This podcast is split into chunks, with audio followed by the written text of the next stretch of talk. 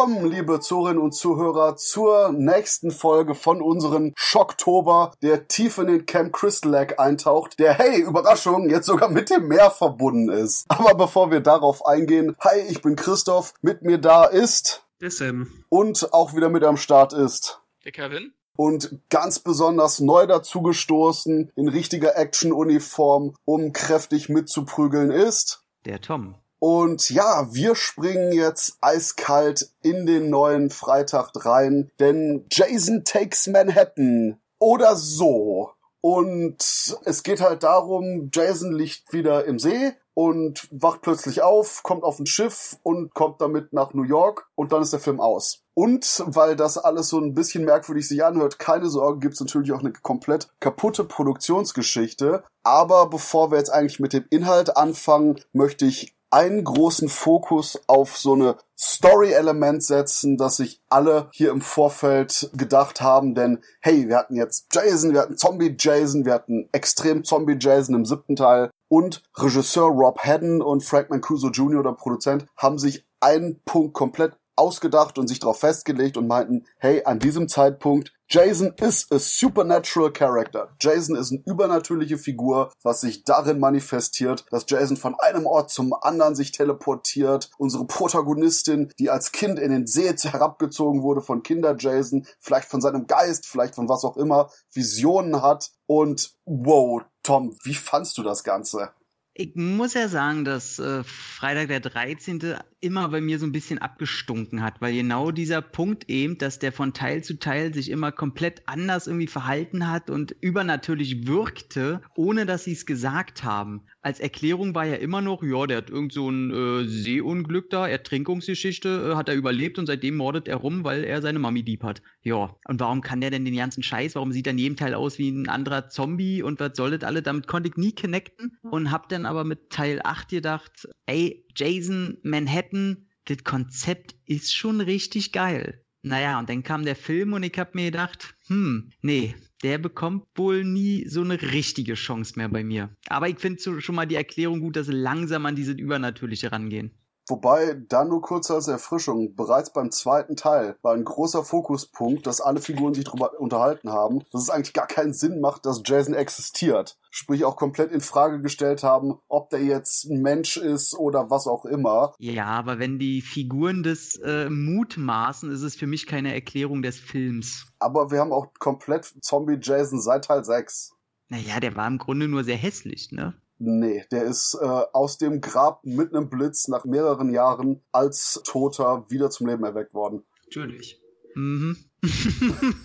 ja, nee, konnte bei mir äh, nix so reißen. Ich finde das Marketing darum alles ganz toll. Ich muss auch sagen, ich finde den Film jedes Mal irgendwie kacke, wenn ich ihn geguckt habe, aber es ist trotzdem immer ein Film, wo ich sage, ach komm, den probierst du nochmal, den probierst du nochmal, um dann wieder festzustellen, naja, war doch nicht. Ja, Teil 8 ist so ziemlich der frustrierendste Freitag der 13. Film, weil alles daran schreit, der Film muss geil sein. Jason nimmt den Big Apple auseinander, aber das tut er irgendwie nur in den letzten 15 Minuten so ein bisschen und dann hat man nicht mal richtig in New York gedreht. Also ich habe den Film das erste Mal gesehen in einer geschnittenen Fassung, also war da jetzt nicht wirklich viel zu sehen, also nicht wirklich Gore-Appeal aber auch so, man hat erstmal diesen unglaubwürdigen Aspekt, man ist auf dem Camp Crystal Lake und plötzlich ist er mit dem Meer verbunden, warum auch immer, seit wann. Und äh, man befindet sich die ganze Zeit auf dieser Kreuzfahrt und das Schiff scheint auch immer größer und kleiner zu werden von Einstellung zu Einstellung. Und auch, dass man aus Jason dann so einen, ja, teleportierenden Jason-Charakter gemacht hat, das war auch irgendwie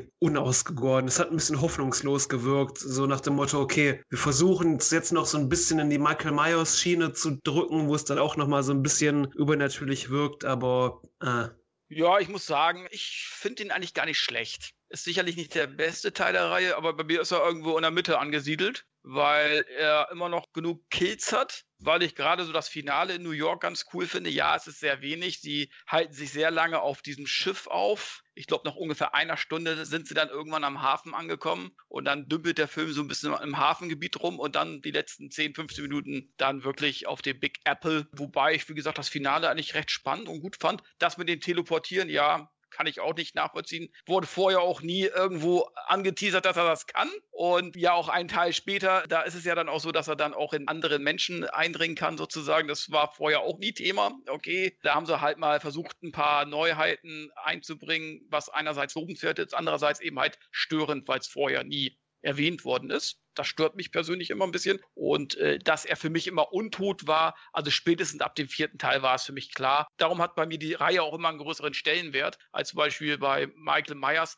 ja, wo es eigentlich nie zugegeben wird, dass er untot ist, sondern dass immer noch suggeriert wird, dass er lebt. Und das ist für mich einfach Quatsch. So, und das hat mich immer gestört bei Michael Myers zum Beispiel. Von daher war es für mich eigentlich spätestens ab dem vierten Teil, wo ich es damals das erste Mal gesehen habe, immer klar, dass es einfach ein Untoter ist, der immer wieder zurückkehrt. Warum auch immer. Ich meine, Teil 7 ist er ja wieder ins Wasser gerissen worden von dem Vater dieser, wie hieß die Frau, diese mit den übernatürlichen... Teletina. Ja, Teletina, ne? Warum er jetzt wieder da ist, wird ja auch nicht großartig erklärt. Er ist einfach wieder, taucht wieder auf, sozusagen, ich glaube, durch den Haken dieses Bootes, ne? Von diesem Liebespaar.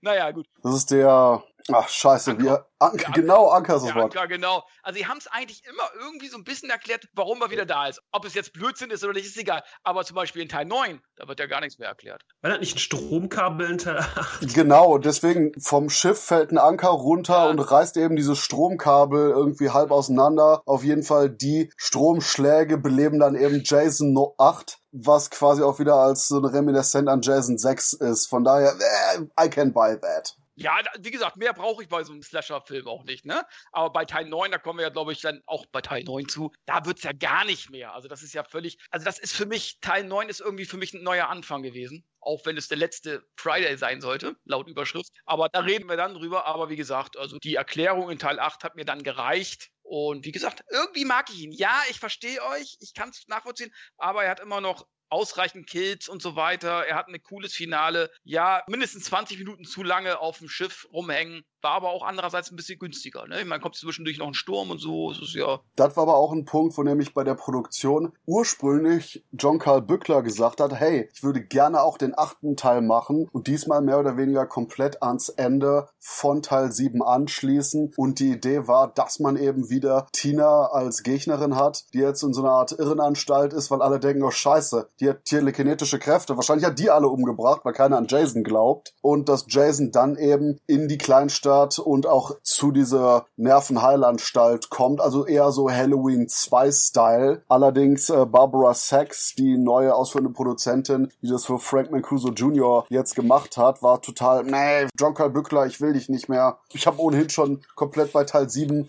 die Hälfte deiner Entscheidungen abgelehnt und die anderen verändert, weil das alles zu gritty, zu brutal war. Nee, will ich nicht. Und dann kam eben Rob Haddon mit der Idee, hey, lass doch mal Jason einfach nur aus dem Camp Crystal Lake rausnehmen und Frank Mancuso Jr. meinte beim Brainstorming dann, oh, sowas wie Jason Takes Manhattan. Und boom, da hatten die ihren Titel, da hatten ihre Prämisse. Und eigentlich war es so, dass nach dem Ende des ersten Drittels die Bootsequenz als so eine Art Opener da sein sollte und er in New York ankommt. Und man hatte erst noch gedacht, wir haben jetzt diesmal, weil wir quasi, wir haben so eine lange Reihe, ja, packen wir ein bisschen mehr Budget rein und wir haben quasi so eine Szene bei der Freiheitsstatue, wir haben so eine Art Boxkampfmoment im Madison Square Garden und wir haben eben dann auf dem Times Square eine Nummer und das haben wir in etwa so zusammen. Da war so drei große Set Pieces in etwa haben und dann kam die Ansage, nö. Teil 7 war nicht so erfolgreich. Gut, liegt auch daran, weil wir den produktionsmäßig komplett zerkackt haben und dann die MPAA den vergewaltigt hat. Siebenmal.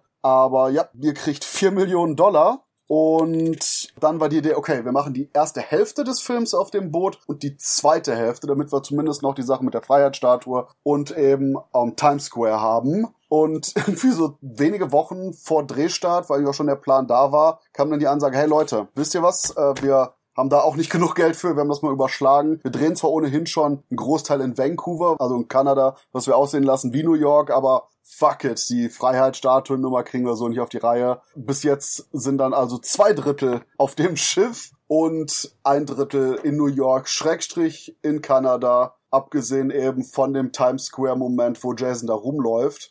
Und wo Sam meinte, oh, das Schiff wird irgendwie größer und kleiner. Auch noch ein supergeiler Fun Fact. Drei Tage bevor die mit den Dreharbeiten auf dem ersten Schiff fertig waren, musste das Schiff abtransportiert werden, weil die irgendwie von der Produktionsmanagement total die Daten verwechselt haben. Weswegen die ganz schnell ein zweites Schiff holen mussten und da die weiteren Szenen zu Ende gedreht haben. Und der Regisseur so, oh, ich hoffe, das hat keiner gemerkt. Okay, anscheinend nicht.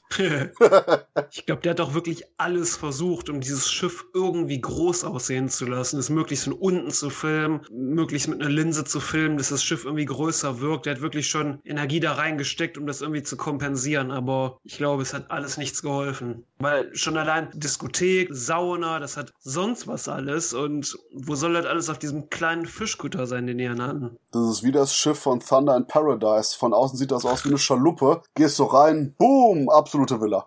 wie diese ja, Clowns-Autos wahrscheinlich, das geht dann richtig nach unten noch, das Ganze, weißt du? Das ist dann so ein halbes U-Boot. Ja, so ein halbes U-Boot, ne? Das ist ja öfter so. Aber mir persönlich ist es, ist es eigentlich jetzt so auch nicht aufgefallen, sage ich jetzt mal. Kennt ihr noch Crossworlds mit Rodger Hauer? Da gehen die auch mal so Türen und dann sind sie in Riesenhallen. Boah, das sagt mir gerade gar nichts. Christoph, du bist, du enttäuschst mich.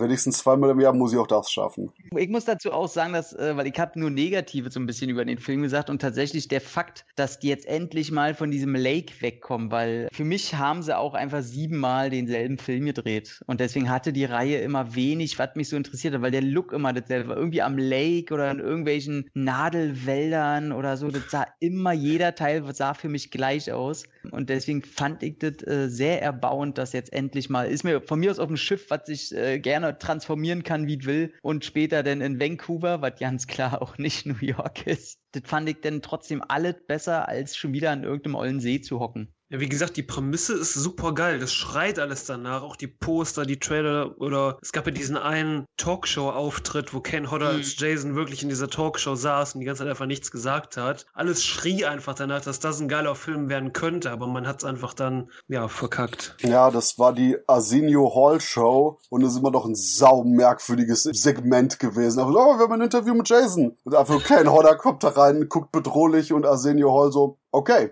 good talk der Typ war ja eh immer so. Also wenn du mit denen immer noch Interviews im Netz findest, der war ja nie cool oder witzig, so der hat immer so cringy Zeug abgezogen. Meinst du jetzt Arsenio Hall? Ja, ja. Ah, okay, fuck yeah. Denn interessanterweise Ken Hodder wäre fast nicht hier im Film als Jason gewesen, denn er musste selber auch Barbara Sachs über die haben wir auch im Teil 7 Cast schon gelästert, weil die einfach nur alles so, oh, hier, ihr wollt den Effekt? Ne, der ist zu brutal. Ihr wollt das? Ne, das ist zu sexy. Ihr wollt das? Ah. Also so ein richtiges Hausmütterchen-Bitch-Dings alles zerstört hat und dann auch hier Barbara Sachs angerufen wurde von Ken Hodder. Ja, du erinnerst dich, ich wollte ja unbedingt den Charakter wieder spielen. Ach ja, ach, wenn du meinst, ja, die Fans mögen dich auch, aber ja, eigentlich wollten wir in Kanada einen günstigeren Stuntman anheuern. Ja, da muss ich erst den Regisseur fragen. Meine Fresse, ey. Ja, und glücklicherweise war dann Rob Hedden derjenige, der gesagt hat, ja, natürlich nehmen wir Ken Hodder. Ich dachte, der wäre längst gecastet. What the fuck? Neuen Film drin, Barbara vs. Jason.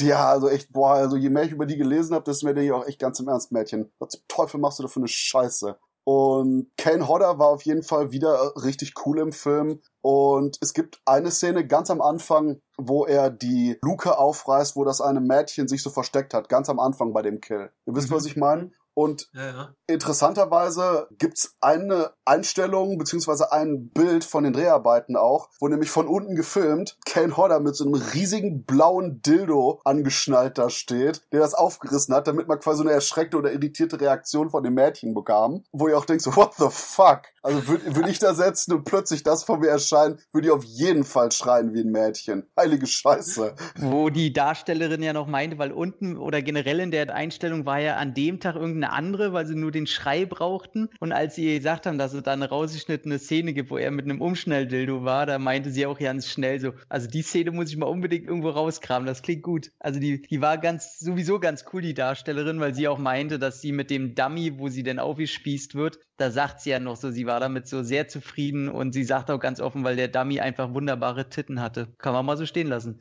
Ja, äh, da fällt mir nur ein, hey, wir haben Kelly Who im Cast. Hey Kelly, ich freue mich auf Scorpion King. Puh, ja, gut, Kelly Hu, ne? toll. Aber ähm, apropos Cast, das ist nämlich eine wunderbare Überleitung von unseren sleazy Kommentaren, denn äh, Rob Haddon hat auch das Drehbuch geschrieben und bei den Figuren meinte er bewusst, dass quasi jede Figur irgendein Late 80s Highschool Stereotyp sein sollte. Wir haben irgendwie den Nerd, wir haben hier Sexy Bitch, wir haben Kokshäschen etc. etc. Und dahingehend ich muss zugeben, ist das vorher nicht aufgefallen, aber doch, doch, es ist quasi echt so die Glücksbärchen der, der Highschool-Klischees. Macht man jetzt aber nicht viel anders als die anderen Teile. Ich wollte gerade sagen, so, also jetzt, ich glaube, das ist eher so eine, so eine Aussage, ja, hätten sie es anders schreiben müssen, hätten sie ein bisschen mehr Fleiß in die Charaktere stecken müssen und so ist es eine schöne Ausrede dafür, dass sie kreativ waren. Ja, komm, bei den meisten von denen hat man quasi genau ein, zwei Sequenzen, um quasi festzulegen, welche Art von Stereotyp das ist und dann ja. geht's weg damit. Ich weiß, was ihr meint. Natürlich sind die ganzen Freitag 13 Charaktere auf einem gewissen Maß extrem stereotyp. Aber ich würde sogar sagen, dass es bei Teil 8 noch einen Schritt weiter geht. Vielleicht das Ganze auch eben mit dieser sehr bunten 80s-Attitüde und dem Style. Und das finde ich auch ein wichtiger Faktor, weil Teil 8 sieht nochmal radikal anders aus als bis jetzt alle anderen Teile der Reihe. Ich muss ganz ehrlich sagen, ich weiß nicht, ob das mehr über mich als über den Film aussagt, aber wenn ich äh, eins von Freitag der 13. nicht will, ist, dass die Reihe irgendwie großartig kreativ wird, weil das meist bei der Reihe nach hinten losgegangen ist. Und das Beste von Freitag der 13. ist wirklich, wenn man wirklich konservativ bei seinem Schema geblieben ist, weil das auch wirklich immer gut war. Aber sobald man dann irgendwie angefangen hat, mit der Story herum zu experimentieren, dass Jason plötzlich teleportieren kann oder immer irgendeine seltsame Backstory da reingebracht hat, hier ist ja auch wieder die Hauptfigur, das Mädchen, das dann von ihrem Onkel in den mhm. Crystal Lake geschmissen wurde zum Schwimmen und seitdem Visionen von Jason hat, wie er sie unter Wasser zieht und das war ja auch schon in Teil 3 so mit der komischen, vielleicht hat er sie vergewaltigt Geschichte oder nicht und das ist irgendwie dieser persönliche Bezug zu Jason, der manche Figuren haben. Ich finde, der ist einfach absolut überflüssig in den Film. Habe ich auch nie verstanden, weil sie innerhalb der Geschichte ja auch irgendwie überhaupt gar nichts damit machen, was irgendeine Aussagekraft hat oder halt ähm, mhm. dazu führt, dass sie ihn dann vielleicht besiegen oder zur Story nutzen, sondern es ist einfach da und es macht einfach keinen Sinn und es ist einfach nur da, so um da zu sein. Es ist einfach nur langweilig. Und ich habe mal eine Frage. Der Typ mit dem Camcorder, ich dachte wirklich beim ersten Mal gucken damals, dass es ein ganz junger Matt Damon ist. Ey, das macht mich fertig. Ey, das wäre so geil. Und ich habe wieder geguckt und im ersten Augenblick, ich habe es wieder zwei, drei Minuten gedacht, ob das der junge Matt Damon ist. Ich finde, das ist ein sehr schöner Gedanke und jedes Mal, wenn ich jetzt diesen Film gucke, ist in meinem Kopf ist das Matt Damon, der da den Camcorder hält. Ist mir noch nie aufgefallen, aber ich muss definitiv mal mit dem Blick da drauf schauen. Mein Uncanny Valley Erlebnis, als ich Before Awake gesehen habe und ich die ganze Zeit dachte, boah, der Typ in dem Film, der sieht aus wie Thomas Jane. Aber wirklich fast genauso. Fast, aber er ist es nicht. Aber er sieht fast genauso. So Credits fangen an zu rollen, Thomas Jane. Ich dachte, oh. oh. Wobei, es würde ja passen mit Damon. Ich hätte es ihm gegönnt, wenn er bei Jason irgendwie seine Karriere gestartet hätte. Wir wissen ja alle, dass der zum Beispiel DiCaprio hat bei Critters 3, das war sein bester Film bis heute. Kevin Dann, Bacon bei Freitag? Bei Freitag. Und dann hatten wir natürlich noch hier Johnny Depp bei Freddy 4 oder 3, ich weiß es gar nicht mehr. Eins. Ach, beim ersten, genau. Beim, beim ersten, ersten, und beim sechsten. Sechsten, sechsten. Von daher, das wäre natürlich für ihn ein super Start gewesen. Und vielleicht auch bis heute deine beste Rolle, aber ist ja nicht passiert. Du hast aber den Meilenstein vergessen lieber Kevin. Ich Renee Zellweger und Matthew McConaughey in Texas Chainsaw Beginning 4, was auch immer. The New stimmt. Generation. New, new stimmt, Generation, stimmt. genau. Und Mit war nicht sogar George Clooney bei einem Killer-Tomatenteil dabei? Ja, ja, richtig. ja, richtig. Und George Clooney war auch in Grizzly 2 dabei, der jetzt so bald endlich mal veröffentlicht wird. Ja, der 73 Minuten lang ist. Oh ja, mit Charlie, mit Charlie Sheen und Laura Dern. Geil. Okay, was die Backstory angeht, anscheinend wollten die hier mit den Visionen von Kitty Jason so ein bisschen mehr fantastische Elemente auch reinbringen, weil die mehr oder weniger so ein bisschen, oh ja, guck mal, das ist bei den Nightmare on Elm Street Filmen, hey, bringen wir das doch hier rein. Und es funktioniert nicht so, wie sie es gemacht haben. Wobei interessanterweise es ein paar Bücher und Comics gibt, wo dieser Ansatz, weil der auch von Anfang an besser eingearbeitet wird, durchaus mehr Sinn macht. Zum Beispiel gibt es das Konzept in ein paar Comics, dass quasi Camp Crystal Lake so eine Art Zentrum für böse Energie oder dafür ist, dass quasi böse Sachen rund um Camp Crystal Lake geschehen. Ob es jetzt irgendwie ein Indianer-Massaker ist oder so und dass quasi das Böse, das in diesem Ort wohnt, schließlich eben seine ultimative Form in der Beseelung von Jason gefunden hat. Und das, wie es umgesetzt wird im Comic und manchen Stories, ist durchaus interessant und gut gemacht. Aber der Punkt ist auch, da hat sich die Story darauf konzentriert und dem Fokus gegeben. Hier ist es irgendwie normaler Jason-Film und what the fuck, Kind? Problem ist halt auch dieses Kind, was die in Teil 8 als Jason gecastet haben. Jason war halt nur ein Mongoloider. Und die haben die einfach ein hässliches Kind gecastet, das auch noch Haare am Kopf hat. Am besten lässt man es dann einfach weg, weil das Einzige, was du tust, es den Leuten zu zeigen, hey, guck mal, wir hatten kein Geld. Noch besser, die hatten sogar eigentlich ein anderes Kind gecastet. Ich weiß jetzt nicht, wie schäbig das aussah.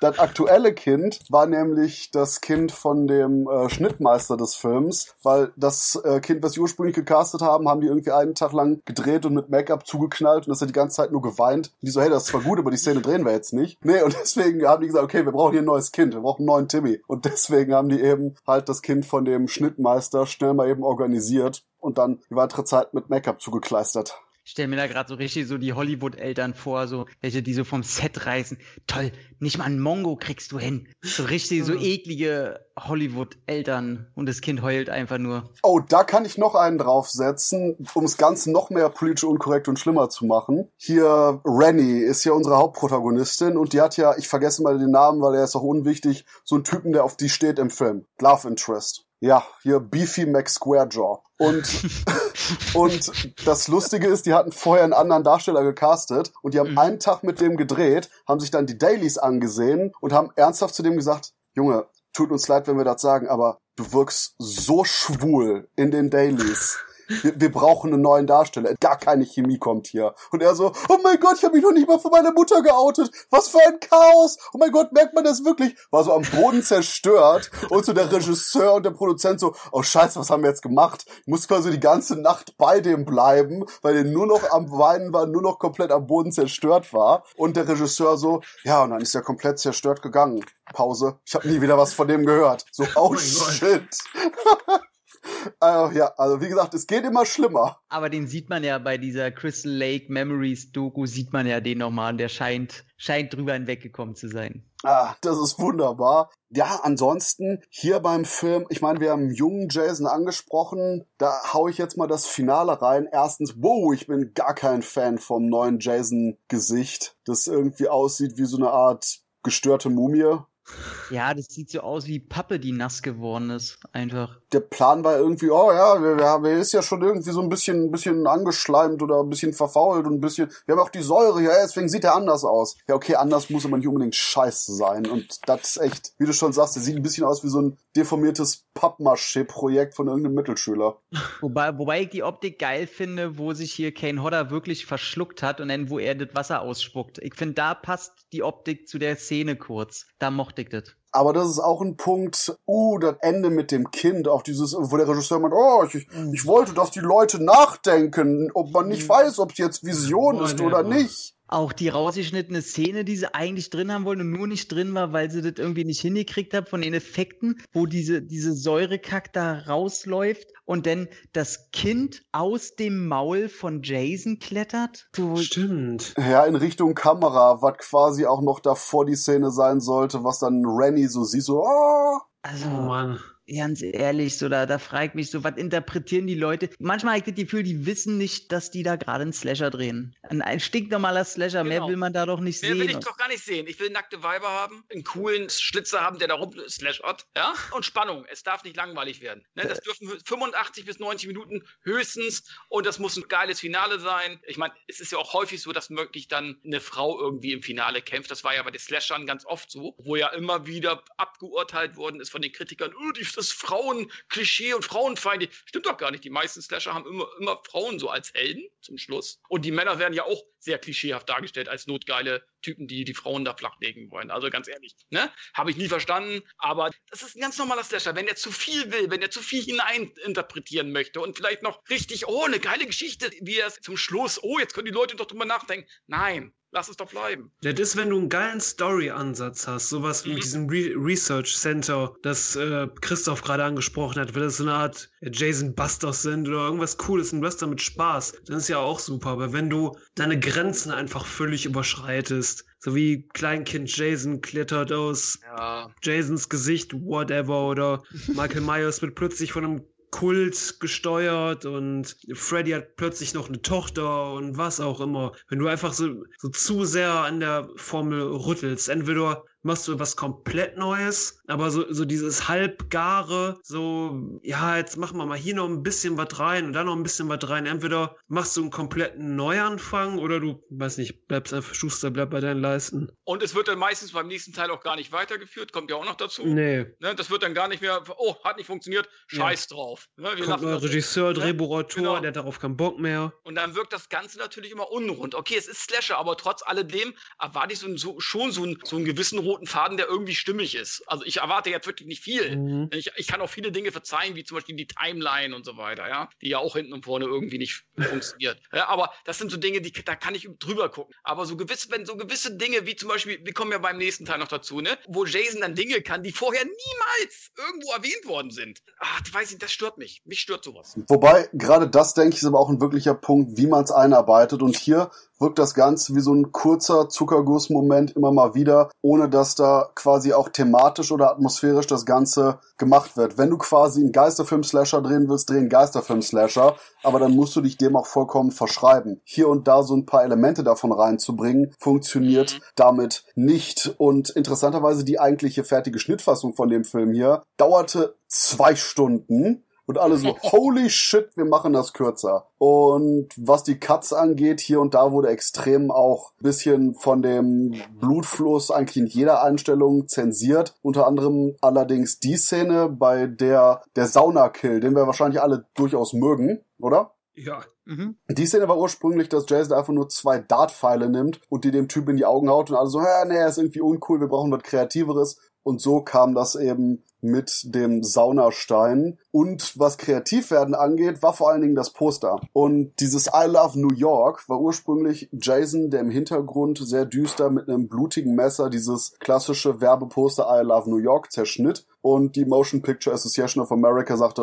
ne, das lassen wir nicht durchgehen. Das ist einfach nur dermaßen anti gegen die ganze Werbung in New Yorker, das ist Anti-Tourismus, das ist zu heftig, weswegen die eine zweite Variante machen mussten, die weniger düster ist und wo das Messer kein Blut hat, die dann erst durchkam. Aber das Poster existierte trotzdem noch. Aber wie gesagt, die Hauptfassung war dann eben die etwas zensierte. Und ich denke, eine Sache, die hier die Fans auch richtig mega angepisst hat, war die Tatsache, dass die einen Teaser-Trailer für Freitag 8 gedreht haben, der Szenen enthält, die nicht im Film sind. Es war nämlich eine Jason Voorhees Nummer an der Freiheitsstatue und alle so, hey, geil, Jason Takes Manhattan, wuhu! Und leider hat den Zuschauern niemand gesagt, dass die kompletten Sequenzen einzig und allein für den Teaser-Trailer gedreht wurden. Und ich denke, das hat im Nachhinein auch massiv die Leute angepisst. Zu Recht, wie ich finde. Ja, es ist quasi Betrug im eigenen Publikum. Ja, da wird dann natürlich eine Erwartungshaltung geschürt, die du dann letzten Endes der Film gar nicht einhalten kann. Das ist immer tödlich für so einen Film eigentlich. Das kann ich schon nachvollziehen, dass dann viele den Film dann zur Hölle wünschen, quasi. ich, ich muss sowieso sagen, dass die Kills an sich also so richtig viele gute, finde ich, sind da gar nicht drin. Also du hast doch immer viele, die zum Beispiel Kelly Hu, die, die schmeißt doch bloß auf den Boden, oder? Ja, oh, wobei da sogar der Fun Fact, selbst den Kill mussten die zensieren, da mhm. im Endeffekt keine Szene hier fehlte, sondern eigentlich, wo er sie so heftig auf den Boden schmeißt, hast du noch so ein richtig deftiges Crunch-Geräusch, als ob quasi auch quasi irgendwie der Kopf bricht oder so. Das mussten die rausnehmen. So heftig war die MPAA zugange bei dem Film. weil ich habe ja gedacht, weil die Szene an sich ist ja eigentlich recht, ich will nicht sagen innovativ, aber die bleibt so ein bisschen mehr hängen, weil es ist eine Disco-Szene, er teleportiert sich komisch, so die Kamera dreht sich wild rum und dann hat er sie endlich und ich dachte schon früher beim ersten Mal gucken, er nimmt sie jetzt und entweder ist da oben vielleicht ein Ventilator oder da ist die Disco-Kugel, in der sie sie knallt oder was weiß ich. Nee, er nimmt sie einfach nur hoch und schmeißt auf den Boden. Da dachte ich auch so, hm, und, da, und dafür haben sie jetzt diese ganze Szene so introduced mit den ganzen Rumspielereien und im Grunde passiert nichts. Hm. Aber das ist die Stelle, wo wir wahrscheinlich den besten Kill des Films ansprechen, den Boxkill. Finde ich nicht. Nicht? Oh, was ist deiner Meinung nach der beste Kill? Meiner ist, der hatte ich, finde ich, so eklig, natürlich mit dem, mit dem Oberlehrer. Oh, er ich auch, ja, ja. Also nicht nur, weil es so eine eklige, urgrüne Suppe ist, in die er darin schmeißt, sondern weil man auch gleichzeitig weiß, die haben ja den Schauspieler teilweise da wirklich reingekippt. Man sieht natürlich immer, wo es eine Puppe ist und wo nicht, aber einmal hat dann wirklich, und wirklich dieses Ekel, weil du da oben diese tote Ratte schwimmen siehst. Und den Punkt finde ich so eklig und, ah, nee, finde ich ganz äh, widerlich. Da bin ich auch bei Tom. Den Kill finde ich auch am besten. Ich finde den Boxkampf, ganz ehrlich gesagt, unfreiwillig komisch. Also äh, er sollte ja auch ein bisschen vielleicht humorvolle Elemente beinhalten, aber ich finde den eher unpassend. Also ich glaube, Jason hat in dem Moment gedacht, was willst du eigentlich von mir, du Vollpfosten?